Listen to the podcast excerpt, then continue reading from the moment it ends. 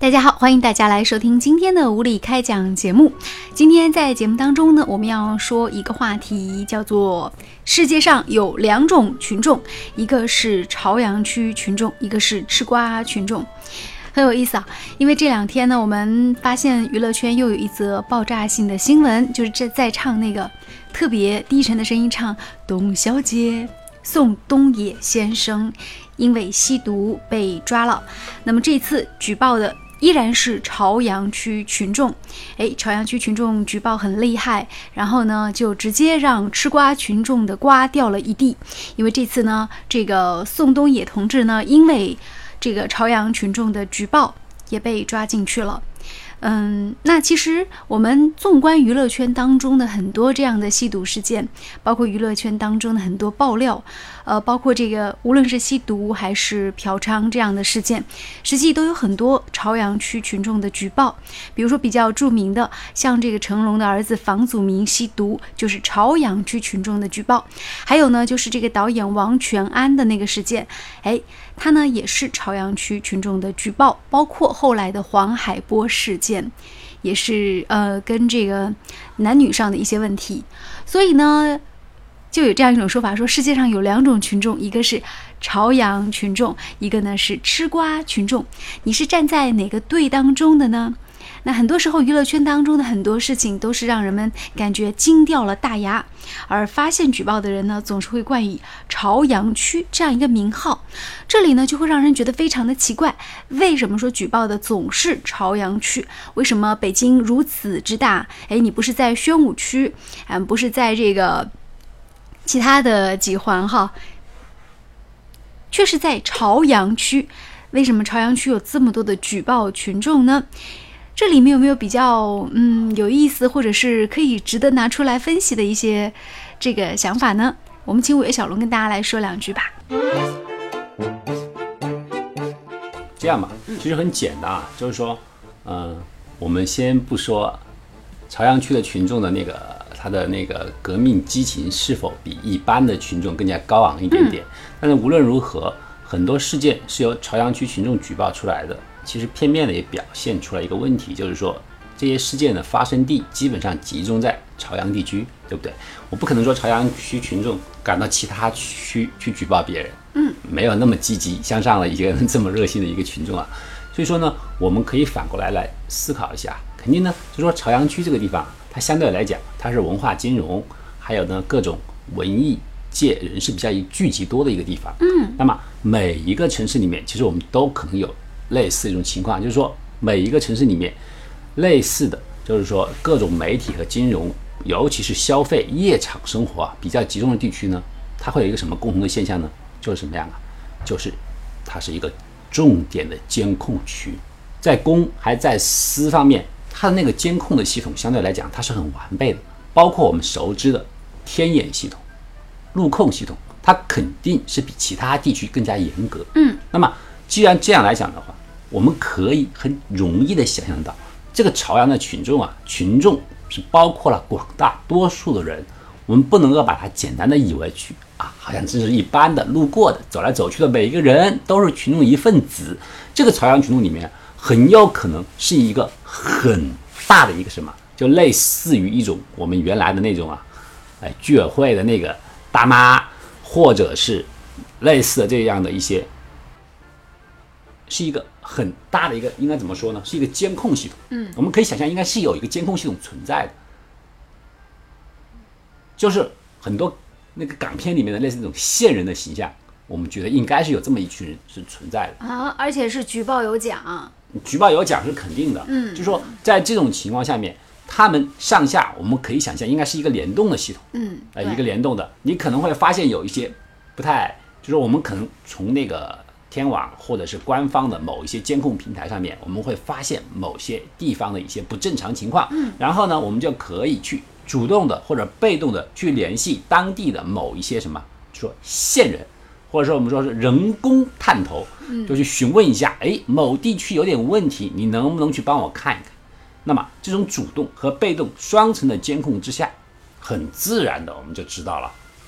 基本上可以出现一个没有死角的一个监控出现啊，嗯，哎，像这种情况下，很容易的就可以把别人啊就是说从隐藏的任何的角落里面揪出来。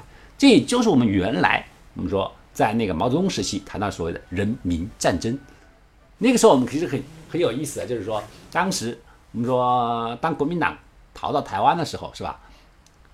他当时的反攻大陆这种说法还是非常有市场的，而且呢，他也有行动。这个行动是什么样呢？就叫空投。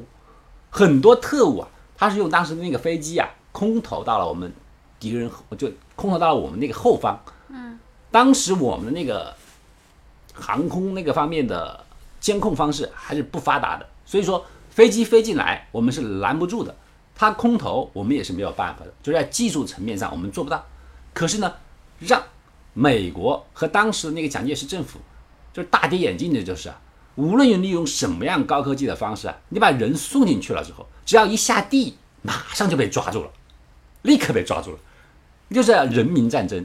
因为你无论你科技怎么高，对不对？你总是要落地吧，就是我们现在说的接地气啊。可是你一旦下来以后，那么那就是一个群众的一个海洋里面。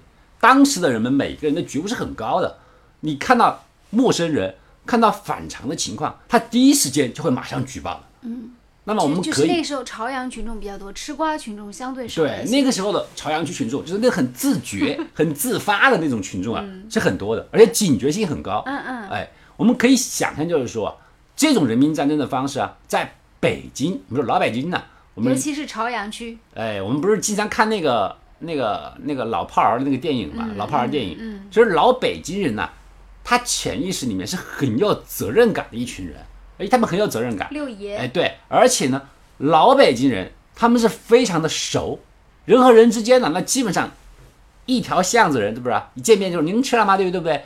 街头他可以问候到街尾，大家都很熟，很多事情就说我们说好事儿不出门，那坏事儿那传千里。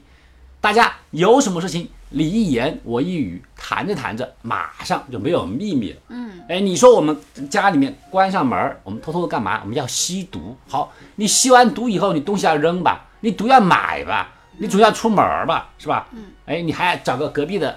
哎，那个药店买个针管儿，对不对？所以这也是特别的一种北京文化。我发现，对你发现没有？如果说，其实在上海，包括在这个深圳，在香港，群众举报这样的事情，群众举报明星这样的事情，那除非是狗仔队了，这个是属于记者要谋生的手段。对，群众举报还是挺少的，很少很少。嗯，所以说呢，我觉得就这个里面真的是一种。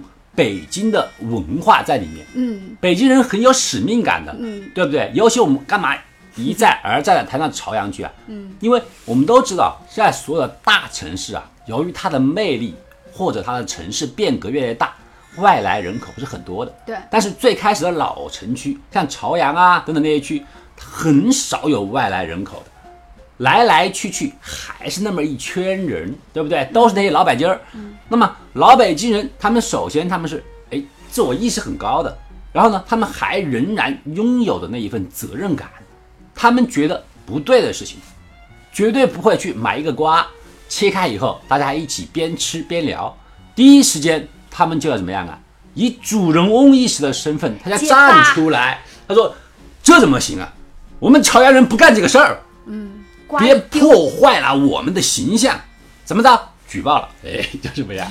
所以呢，我们也可以想象，对不对？这种时候，就朝阳区也是我们整个一个什么样呢？整个我们一个群众那种应该怎么说啊？群众一种凝聚，哎，一种一种一种主人翁意识的一种真实的一种表现。嗯，为什么我们现在朝阳区的群众越来越少？而吃瓜的群众越来越多呢？对，一方面是因为我们说大家嫌麻烦，对不对？可是另外一方面是怎么样呢？就是我们的城市的归属感是越来越差了。每一代的人，我们说你每一个人旁边的亲朋好友啊，家里面总是会有人离开你的城市，前往另外一个城市。我们说北上广深，对不对？这几个城市里面，最近这几十年里面去了多少外地人？这些外地人一边去打拼，一边拼命的想融入到当地这个社会里面。那么这个过程当中啊，他们更多的是焦头烂额式的工作，他们不会有一个老北京人或者说本地人那种使命感在，对不对？我们觉得不关我的事儿不。关我的事儿，我更多的时候把我自己归落到那个吃瓜群众里面去了。哎，我只要怎么样啊？我不做这个坏事儿，对不对？坏事儿我不做，对不对？但我也不做声，哎，我不做声，我闷声发大财，我就坐那儿吃瓜，总可以吧？嗯。所以这样的人是越来越多了。中国现在也是吃瓜群众越来越多，朝阳人民越来越少的感觉。对，但是如果说你要放回到真正的老城区里面来，每一个各个地市的老城区里边，还是会有这样的使命感。嗯，你看，比方说我周围的很多老一辈的人啊，他们总是会对自己城市的每一点点的变化呀，就是说非常的珍惜啊，好像说哪个地方又做了一个什么新的建筑，说起来是那种自豪感。哪个地方呢不行了，就是脏乱差了，他心中啊那种气愤的感觉也会油然而生。这就是什么呀？这就是一个城市的一种归属感。我们现在的中国人这种归属感是人为的被打破了，我们没有归属感了。我们原来土生土长的地方，我们待不下去了，我们必须出去创业。那么创业之后呢？创业了几十年，我们仍然很难在北上广深站稳脚，对不对？嗯你可能买了房子，你可能奋斗了那么长时间，只买到一个厕所的钱存下来，哎，老是在那儿租房子，我租在那儿住，我住楼上租楼上，我楼下人吸毒，关我什么事儿？我是个租户啊，我就算知道知道他在吸毒，我去举报，那明天我还租不租这儿呢？后天他会不会打我呢？很难使人们有一个代入感，嗯，真的是有这种情况在这里。所以说呢，为什么大家都会主动的变成一个吃瓜群众？就这么简单，我们很难有归属感。好，感谢五月小龙给我们带来的这一系列的分析。这个不说。好吧，我们今天就聊到这里，再见。